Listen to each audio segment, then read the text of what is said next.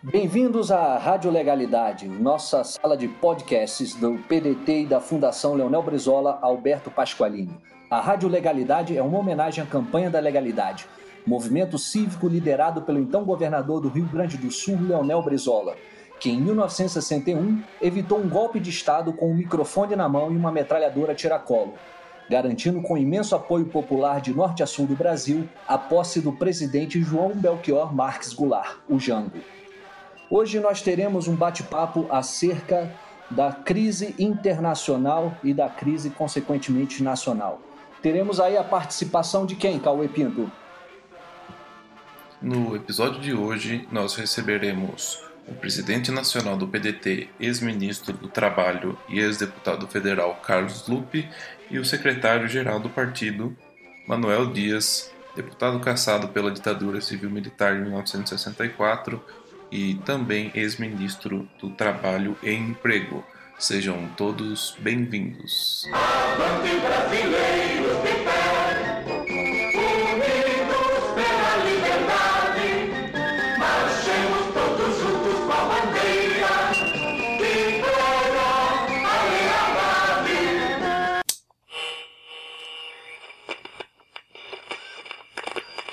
Boa noite, presidente Lupe.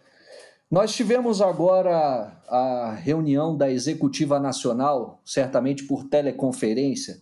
Tem algum tema relevante que foi tratado sobre essa questão? Boa noite, gente. Boa noite, Maneca. Boa noite, Vinícius, Cauê, Léo. Boa noite. Sim, Léo, nós estamos focados, em primeiro lugar, em salvar vidas. Eu acho que toda a desgraça que essa pandemia está trazendo para o mundo, ela está trazendo uma, uma grande mobilização na solidariedade humana. É hora de salvar vidas, é hora de deixar para o lado, deixar em segundo plano todas as divergências políticas e ideológicas e buscar todos os instrumentos necessários para salvar vidas, para equipar hospitais, para mobilizar médicos, para informar a população para ficar em casa, ninguém ficar no risco de aglomerado, de rua, e hoje nossa reunião baseou-se principalmente em todas as atitudes que o nosso parlamento, nossos deputados, senadores podem ter para defender todo tipo de recurso para ser investido na área de defender a vida e também, o que para mim é o principal que pode nos diferenciar para todos os demais partidos, a clareza de a gente focar o sistema financeiro.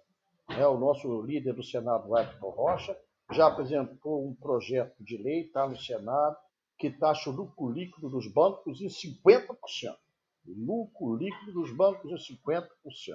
Nosso principal foco, isso é consensuado entre todos nós da bancada da executiva, nosso presidente, candidato a presidente Ciro Gomes, é que esse é o momento para a gente fazer com que o sistema financeiro acorde, pare de pensar só nesse lucro vil, nesse lucro ordinário e extraordinário que Oi? Estamos te ouvindo bem, Lucas. Entrou uma coisa estranha aí.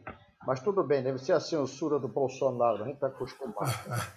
Mas é hora, é hora da gente ir em cima do sistema financeiro. Esses caras têm que dar sua contribuição para essa pandemia que está tomando conta da nação brasileira. Não é possível que a gente continue com as taxas de juros mais altas do planeta. Não é possível que, mesmo o Banco Central diminuindo as taxas de juros, os bancos continuam aumentando. Então, nós temos que aproveitar, em primeiro lugar, salvar vidas e fazer o sistema financeiro entender que eles têm que dar a parte de contribuição deles, que hoje é nenhuma. Manuel Dias, o presidente Lupe falou a respeito da União Nacional. Entretanto, o atual presidente, né, que podemos, na verdade, chamá-lo de ocupante do Palácio do Planalto, fez uma reunião com partidos, evitando o DEM, que é o partido do presidente da Câmara e do presidente do Senado, e também o partido do ministro da Saúde. Como é que o senhor está vendo esse posicionamento do Planalto? Esse presidente da República é um desajustado, um despreparado, e está jogando com, eh, desde o começo que assumiu a presidência, pela inviabilidade é, da gestão pública numa tentativa de criar condições de fazer uma ruptura democrática. É, felizmente, ele tem tido uma posição única no mundo, até aqueles que ele tinha como aliados mudaram de posição e uh, nós temos conseguido, através da única medida possível de controlar uh, este mal, que é o confinamento. Mais de 60% da população brasileira está em confinamento, porque não tem outra maneira de você impedir. É, essa, esse vírus ele iniciou pela classe A e B, que viajavam, que faziam o seu turismo, que faziam as suas férias, passavam as suas férias. E o Brasil tem aí uma população enorme, tem 80 milhões de brasileiros que são pobres, miseráveis, excluídos e que vivem em situação precária do ponto de vista de saneamento básico, de moradia. E isso é fundamental, como disse o Lupe, cuidar da vida.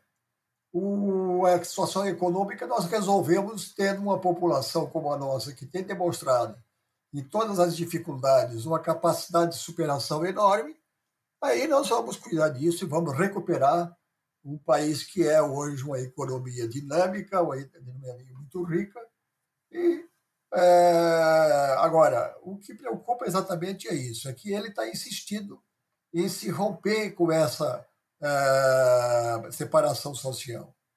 E pelo andar da carruagem, parece que o ministro da Saúde está começando a ceder. Isso será um desastre para o Brasil. Presidente Lupe, como o senhor vê o posicionamento do Congresso Nacional, entretanto, que consideramos aí a opinião pública em geral tem uma má visão acerca do Congresso Nacional. Nesse momento de crise, como o senhor avalia o Congresso brasileiro? Muito mais proativo, muito mais preocupado do que o profeta da ignorância que está na presidência da República. O senhor Bolsonaro propôs, junto com o ministro da Fazenda, 200 reais de ajuda para os informais. O Congresso Nacional aprovou 600. Isso mostra que ainda não é aquilo que é necessário, mas mostra que o Congresso está mais sintonizado com o sentimento do povo do que o senhor é, profeta da ignorância Bolsonaro.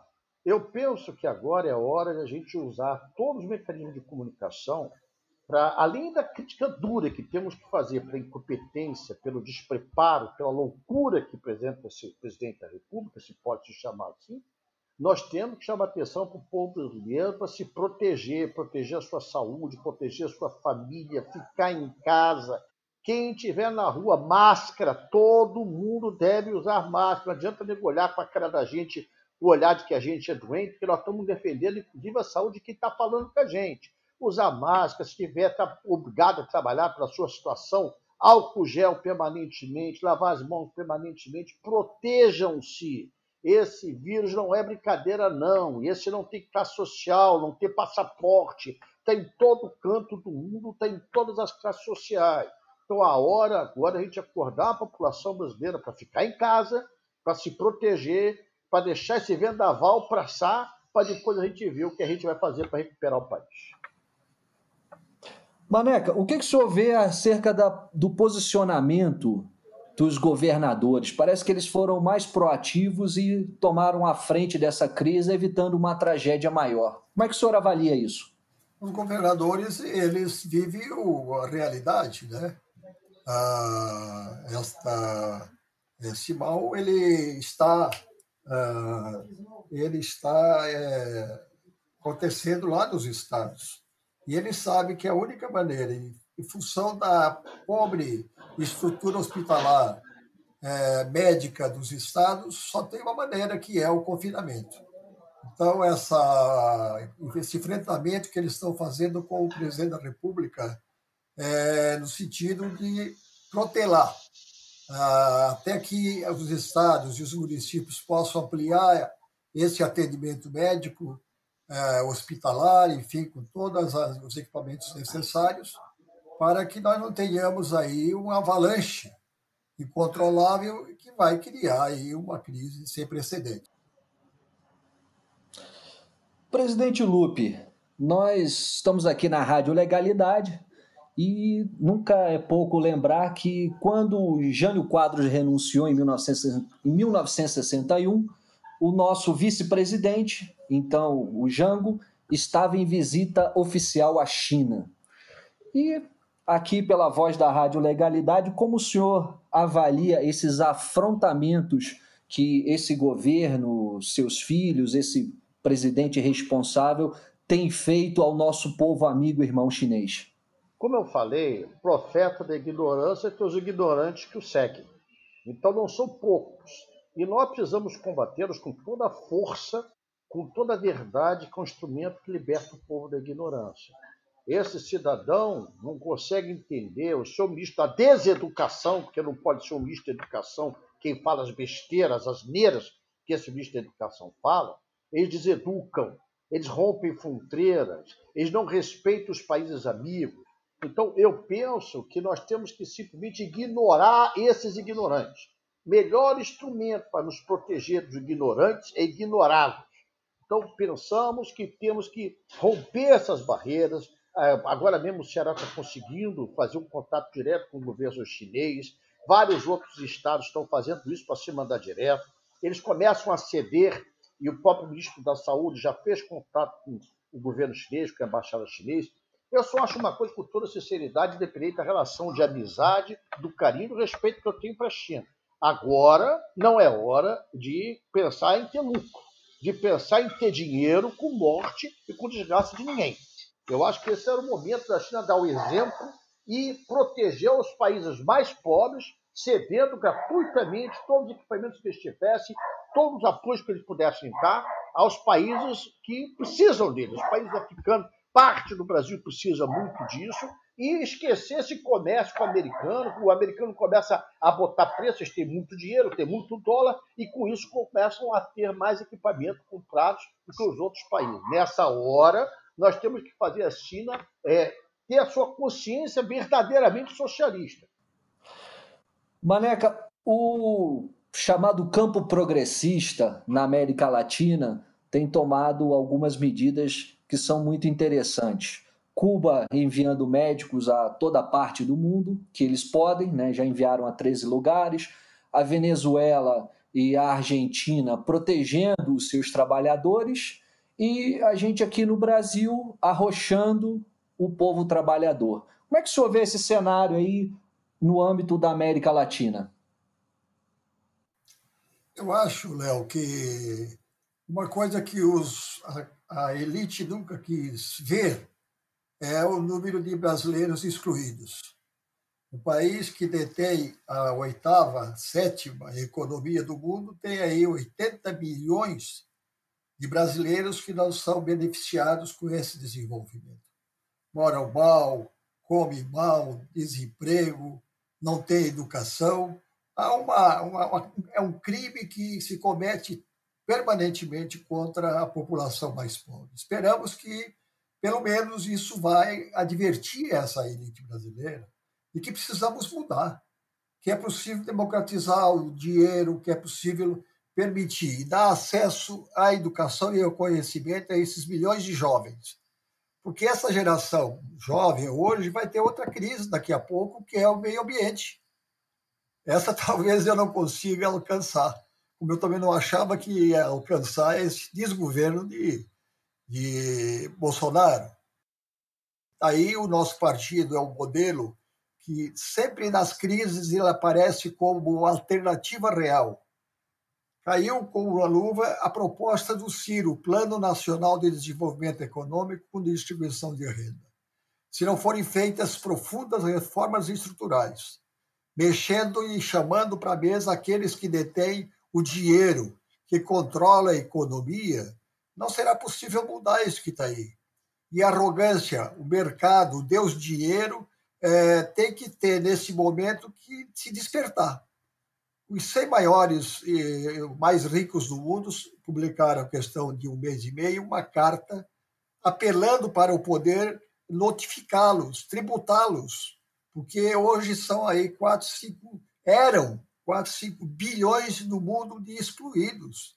E essa gente daqui a pouco vai cobrar a sua parte, vai querer os seus direitos. Então, eu acho que, que se servir para alguma coisa, esta crise, no sentido de que a gente é, enxergue, que a população brasileira entenda que só com a profunda reforma estrutural nós vamos recuperar o país, incluir todos e fazer daquele sonho que foi de Vargas, de Jango, de Brizola, de Dotel, está sendo agora do Lupe, de transformar isso aqui num país realmente democrático. Por isso, quando fala na Câmara, no Congresso Nacional, é muito importante, porque não é questão ideológica, é questão de manutenção do processo democrático. A vantagem do presidente da Câmara, o Rodrigo, é, é que o Rodrigo é filho de um pai exilado e de uma mãe que foi torturada, uma perseguida política lá no Chile. Então ele sabe o que que é o regime é, de, que, que rouba as liberdades democráticas. E nesse aspecto eu creio que ele tem tido uma posição de confronto com o executivo quando quer é, o executivo manipular todo mundo.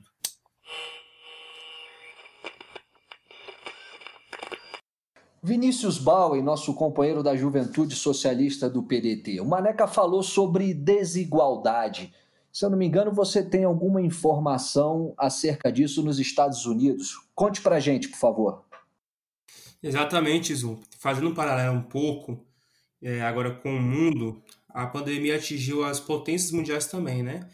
Então, o Brasil, que já tinha suas dificuldades é, expostas as outras potências, países de primeiro mundo, tiveram seus problemas crônicos e estruturais expostos também. A exemplo são as pesquisas que saíram recentemente e que revelaram que a pandemia e os é, na, na sociedade, os casos de internação maiores foram em populações negras e afrodescendentes nos Estados Unidos.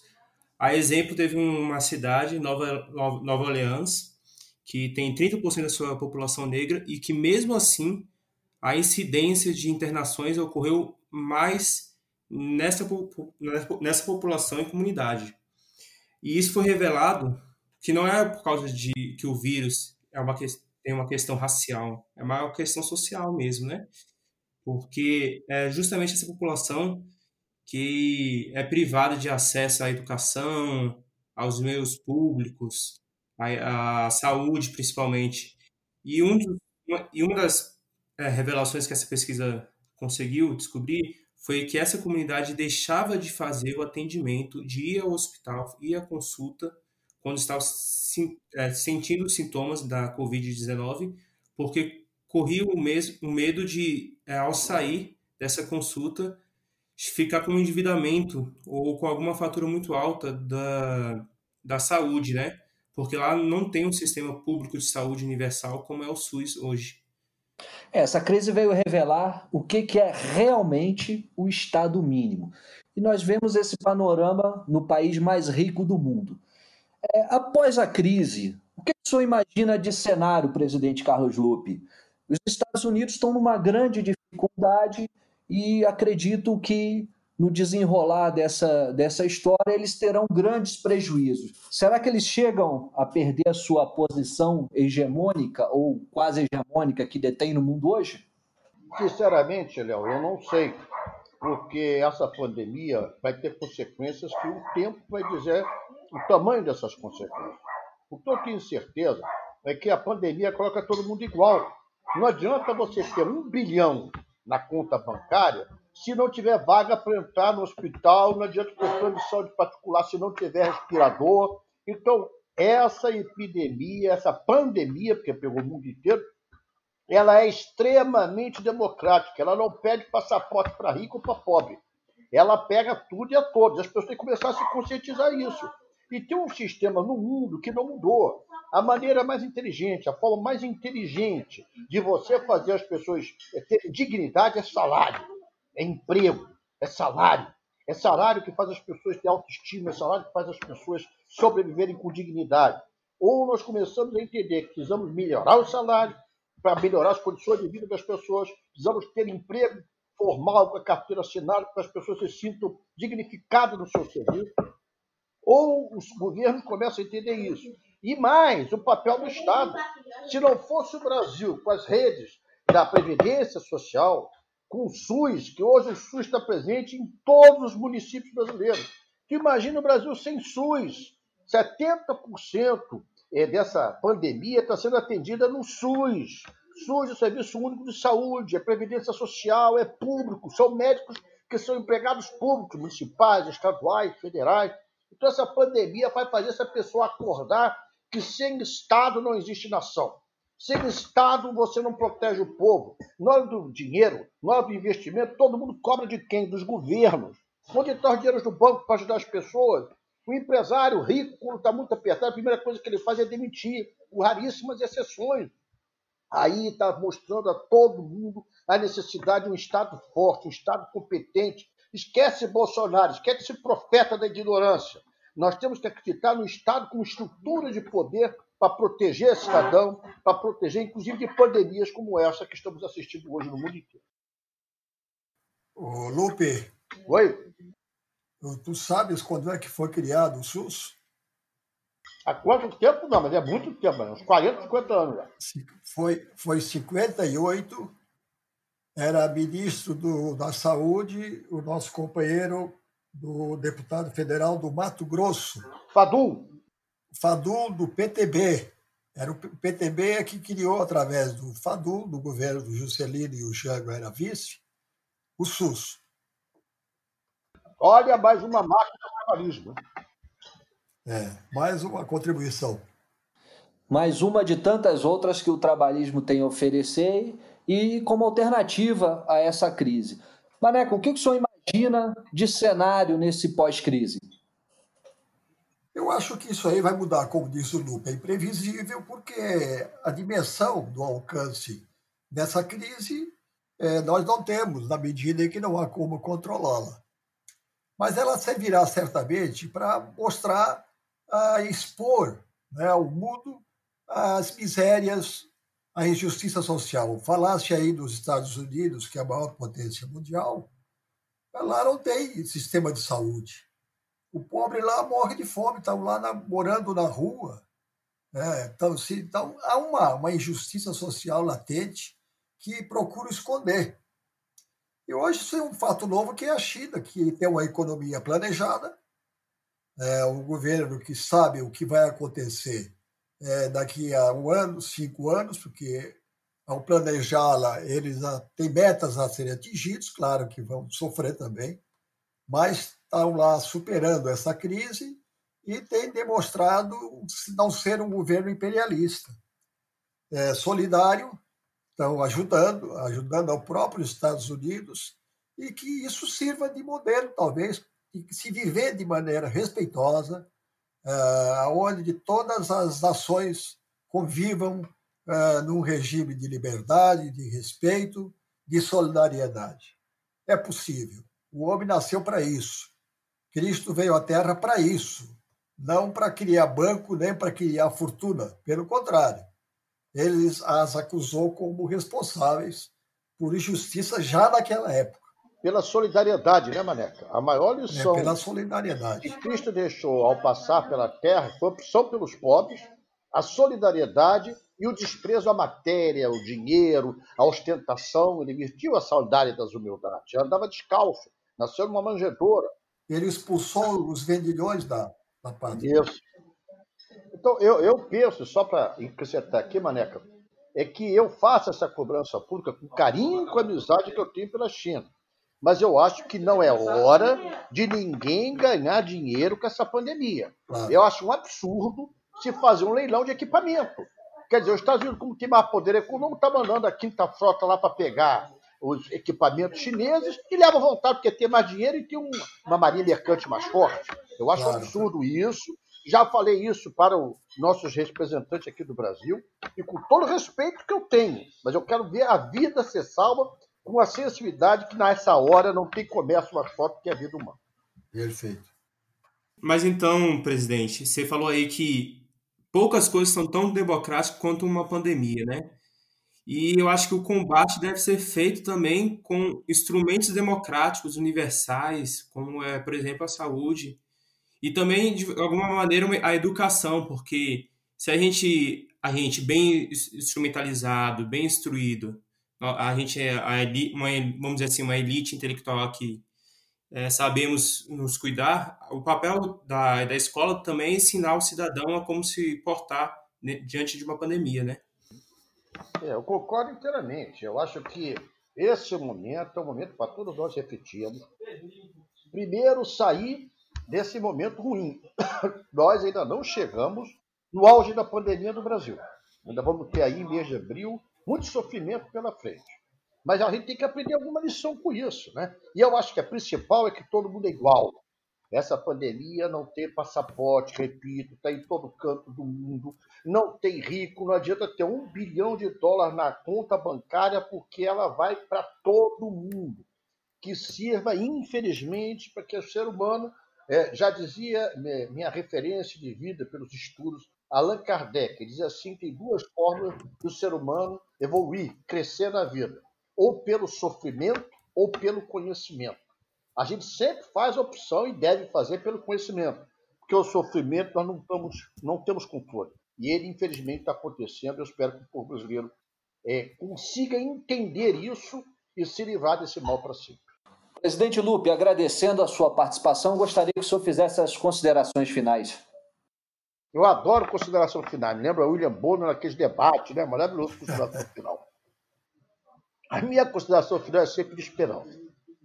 Por mais forte que seja o temporal, por mais forte e cruel que seja a chuva, a gente tem a certeza que o sol vem. É questão de tempo. Sempre vem. Então a gente tem que continuar acreditando, a gente tem que continuar a sendo solidário, a gente continuar a ficando em casa, na hora de não pensar em lucro, olha, vamos ter um pouquinho de prejuízo, mas dinheiro se recupera, vida não. É hora de todo mundo ter consciência disso e pegar esse momento para ver a desgraça que é esse profeta da ignorância da presidência da República. Eu disse isso na primeira semana e repito.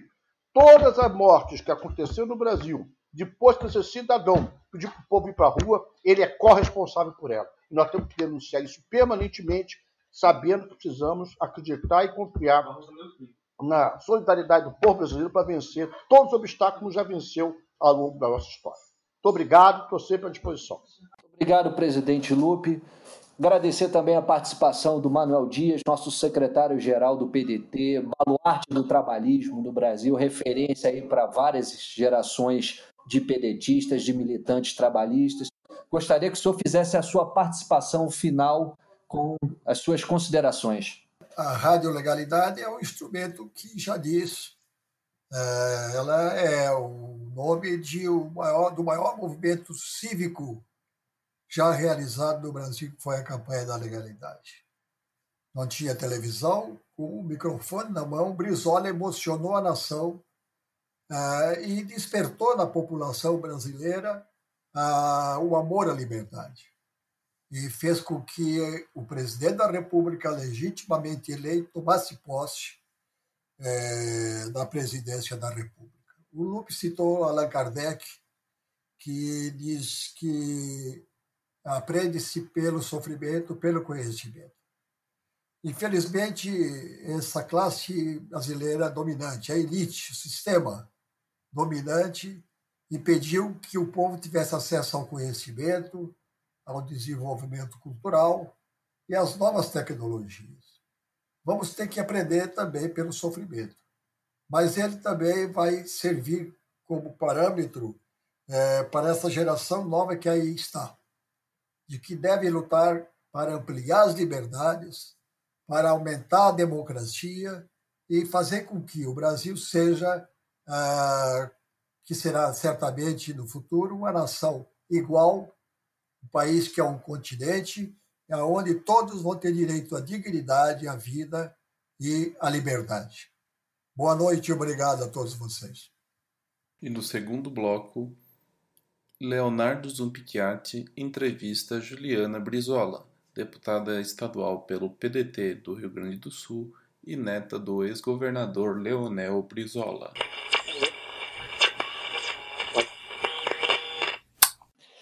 Juliana, nós temos aí né, um cenário de crise internacional e o nosso querido presidente Jair Bolsonaro fazendo as suas devidas barbeiragens, buscando esse confronto com a oposição, com os governadores. Como é que você está vendo esse cenário?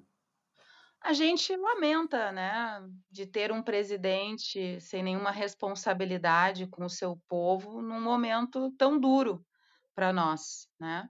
É, a tentativa de Bolsonaro de colocar tudo no colo é, dos governadores e do, dos prefeitos é algo que beira ah, um crime, né? Porque ele quer tirar o corpo dele fora, ah, pensando que isso seria possível, né? Ele é o presidente da República. Ele deveria ser o primeiro a dar o exemplo e mostrar que o isolamento social é, é o único caminho para que a gente possa fazer com que o nosso sistema de saúde não fique saturado.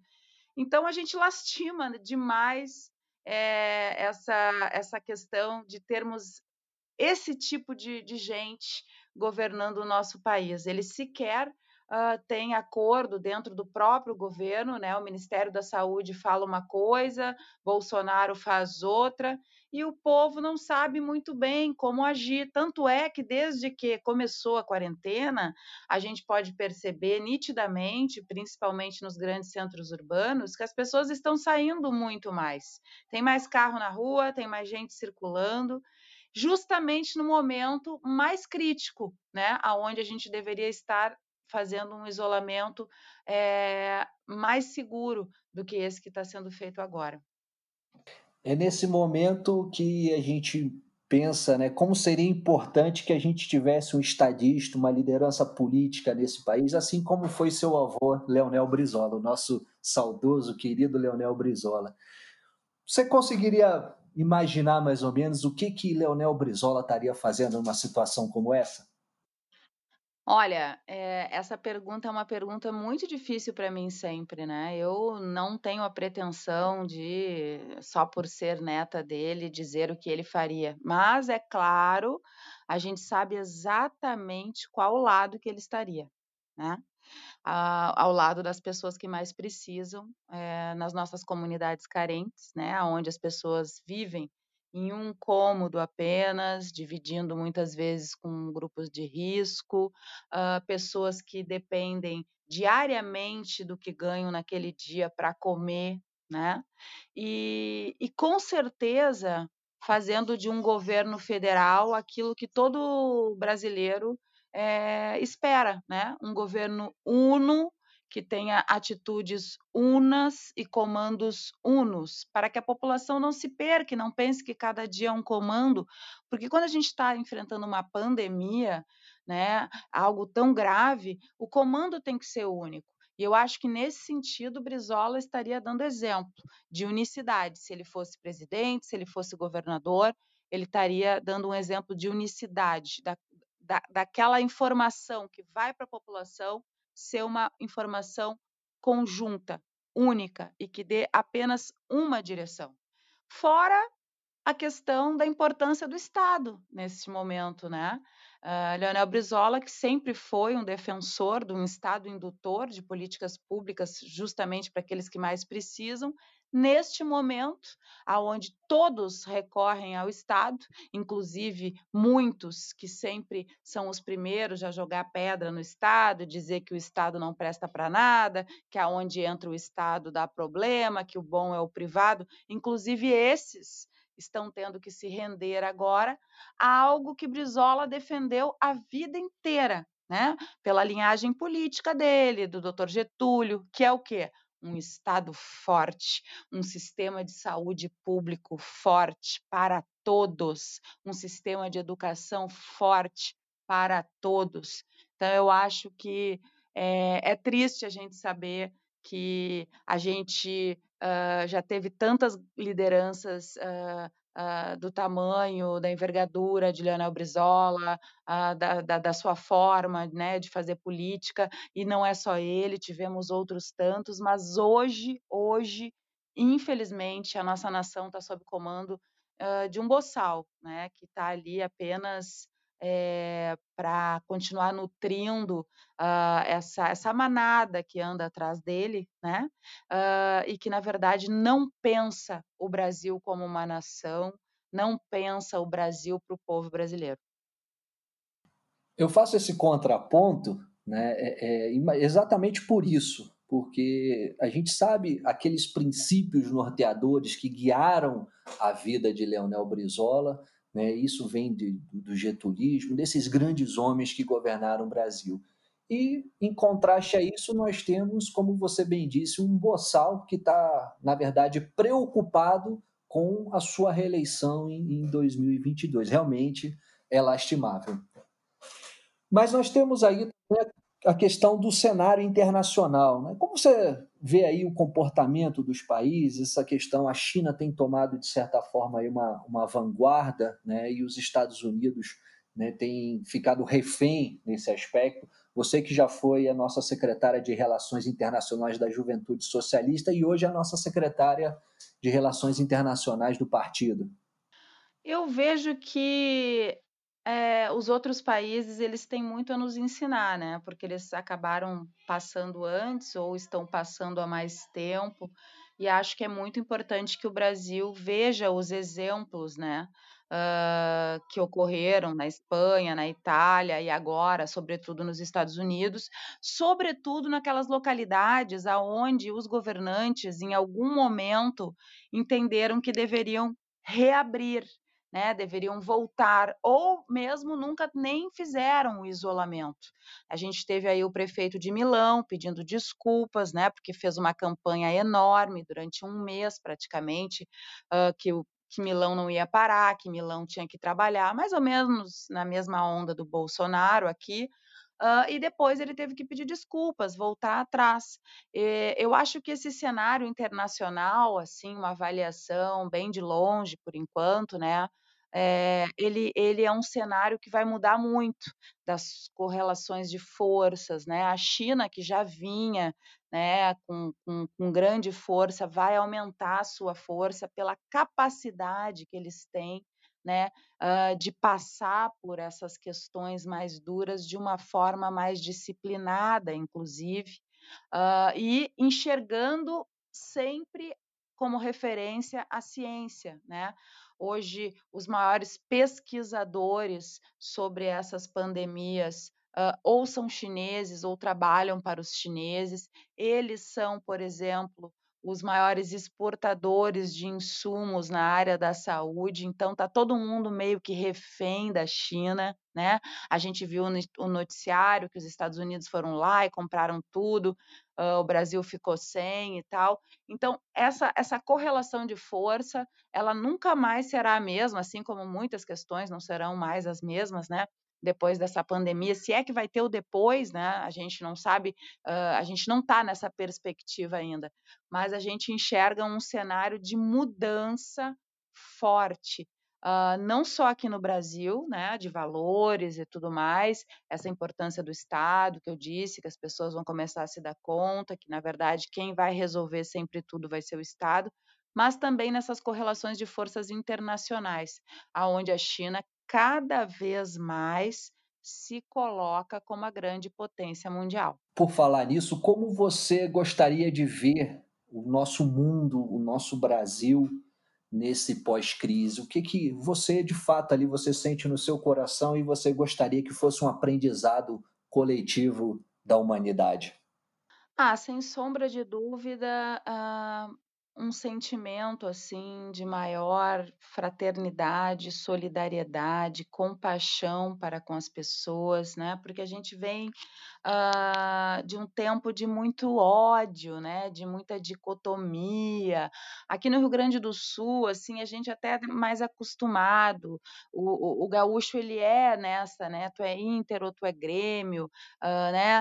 Uh, mas isso não é algo saudável, né? As pessoas têm as suas diferenças, mas a convivência, é, a, a, vontade de ajudar o próximo, né? Eu, por exemplo, que, que sou uma parlamentar, tenho dois filhos pequenos e tal, abri mão aqui uh, de quem me ajuda para ficar com eles, para cuidar deles, fazer comida, auxiliar nas, nas questões da, da escola. Ainda tenho também as minhas obrigações como parlamentar, de várias reuniões.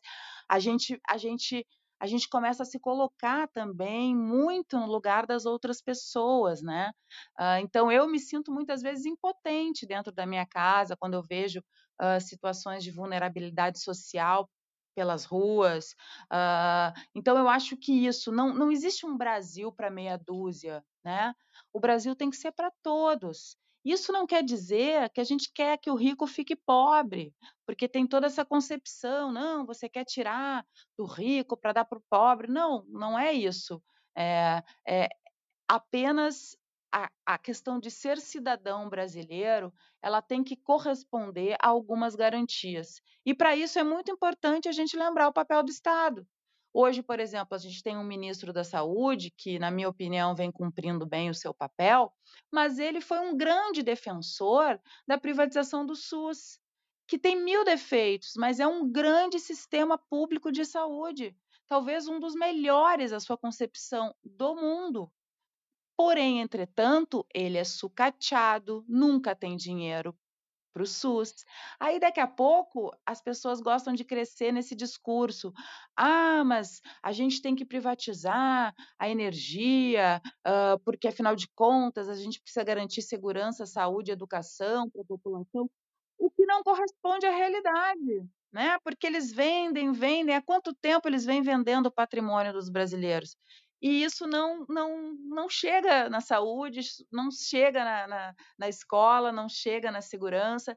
Então, eu acho que é um momento de muita reflexão nesse sentido. Inclusive, eu vejo que o nosso partido tem um papel muito importante nisso, né? Por conta das nossas origens, do, do trabalhismo, de tudo que significa o trabalhismo.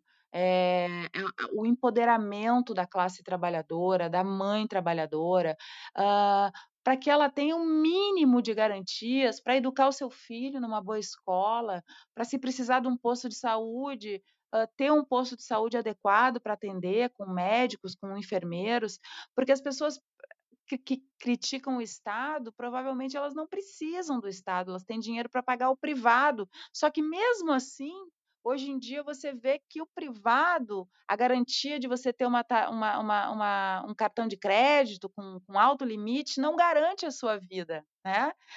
Morreu o presidente do Santander. Então, assim, a gente está vivendo um outro momento, onde a, a, o cartão de crédito não vai poder comprar. E aí vem o Estado, que entra com, com, a sua estrutura, né, com tudo. Então, eu acho que é um momento assim de reflexão, inclusive da própria humanidade. Acho que a questão da gente também estar tá confinado dentro de casa, convivência, por mais que a gente conviva diariamente, ela não é assim tão intensa. E isso, muitas questões dentro das próprias famílias vão mudar. Aqui em casa, por exemplo, a gente tenta se dividir nas tarefas, né? Um cozinha, o outro lava, faz os temas com as crianças e tal. Uh, por isso, porque eu acho que é, não é porque eu sou mulher, mas eu acho que o mundo feminino ele tem que ter mais lugar no mundo, sabe, no geral do que uh, o mundo masculino, porque o mundo masculino hoje ele impera. E então eu vejo uma mudança de paradigma mesmo, porque eu não vejo a gente voltando uh, para antes da pandemia. Eu vejo a gente pós, né? Com tantas outras que podem vir, né? Por essa, por essa questão de infectologia uh, e tudo mais, que eu acho que é algo que a humanidade vai ter que começar a se preocupar bastante mas o olhar para o outro, né? O se colocar no lugar do outro. Eu acho que isso eu vejo assim nos grupos, né, que eu participo, as pessoas tentando se ajudar, querendo se ajudar no meu próprio prédio, é, colocaram cartazes dizendo para os de mais idade que se quisessem eles iam no supermercado e a gente vai vendo esse tipo de atitude que é a essência do ser humano, né? E que o capitalismo vem matando, porque o capitalismo só vale o quanto tu tem, né? O, o que que tu tem e não quem tu é, né? E eu acho que talvez a gente tenha, a, a gente esteja voltando uh, para esse para esse olhar, né? uh, que as pessoas valem não pelos, pelo que ela tem, mas sim pelo que ela é, pela forma como ela se coloca na sociedade, a disponibilidade dela em ajudar. Ninguém quer a Madre Teresa de Calcutá, não é isso. Mas a gente quer um olhar mais humano para a humanidade, né? Como diria o Renato Russo, a humanidade é desumana, né? Obrigado pelas suas belas palavras, essa ótima reflexão. E agradeço a sua participação nesse podcast, primeiro episódio da Rádio Legalidade. Muito obrigado, Juliana, pela sua participação. O prazer é todo meu. Imagina uma rádio chamada Legalidade. Pois bem, eu vou terminar dizendo o seguinte: nós lançamos um movimento aqui no Rio Grande do Sul para o governador do estado ele resistir, assim como fez Leonel Brizola na época da legalidade, mas ele resistir às pressões de grupos que não entendem o isolamento como algo necessário nesse momento. Ah, e isso é muito triste, porque não tem nenhum outro exemplo no mundo que, fez, que não fez o isolamento e que deu certo. Então, assim, é, é um prazer poder falar com essa rádio que leva esse nome tão importante na luta de libertação do povo brasileiro. Muito obrigada pela oportunidade. Obrigado, Juliana. E vamos caminhando para o final do primeiro episódio do podcast Rádio Legalidade, agradecendo a todos pela audiência. Peço que sigam as nossas redes sociais. Em breve, muitos quadros interativos para você mandar o seu recado por aqui. Aos meus companheiros de bancada, Léo e Vinícius, obrigado pela companhia e até o próximo episódio. É isso aí, pessoal. Agradecemos a participação dos nossos convidados, Manuel Dias, secretário nacional do PDT, Carlos Lupe, presidente nacional do PDT, Juliana Brezola, nossa deputada estadual do PDT do Rio Grande do Sul, Vinícius Bowen, da Juventude Socialista, e a operação técnica de Cauê Pinto. A Rádio Legalidade é um projeto da Fundação Leonel Brizola Alberto Pasqualini, trazendo a informação que você não encontra em qualquer lugar. É, obrigado aí pela participação, pela oportunidade. E vamos tocando aí, estamos na, na quarentena, mas estamos na luta aí para levar esse país para um lugar melhor, já que o presidente não quer, né? Um abraço a todos. É isso aí. Fiquem em casa e acompanhem a Rádio Legalidade. Cauê. Você que nos ouviu aí até o final, aproveite para enviar esse nosso episódio para os seus amigos e para todos que você acha que vão gostar de passar esse tempo aqui com a gente. Um abraço e até o próximo episódio.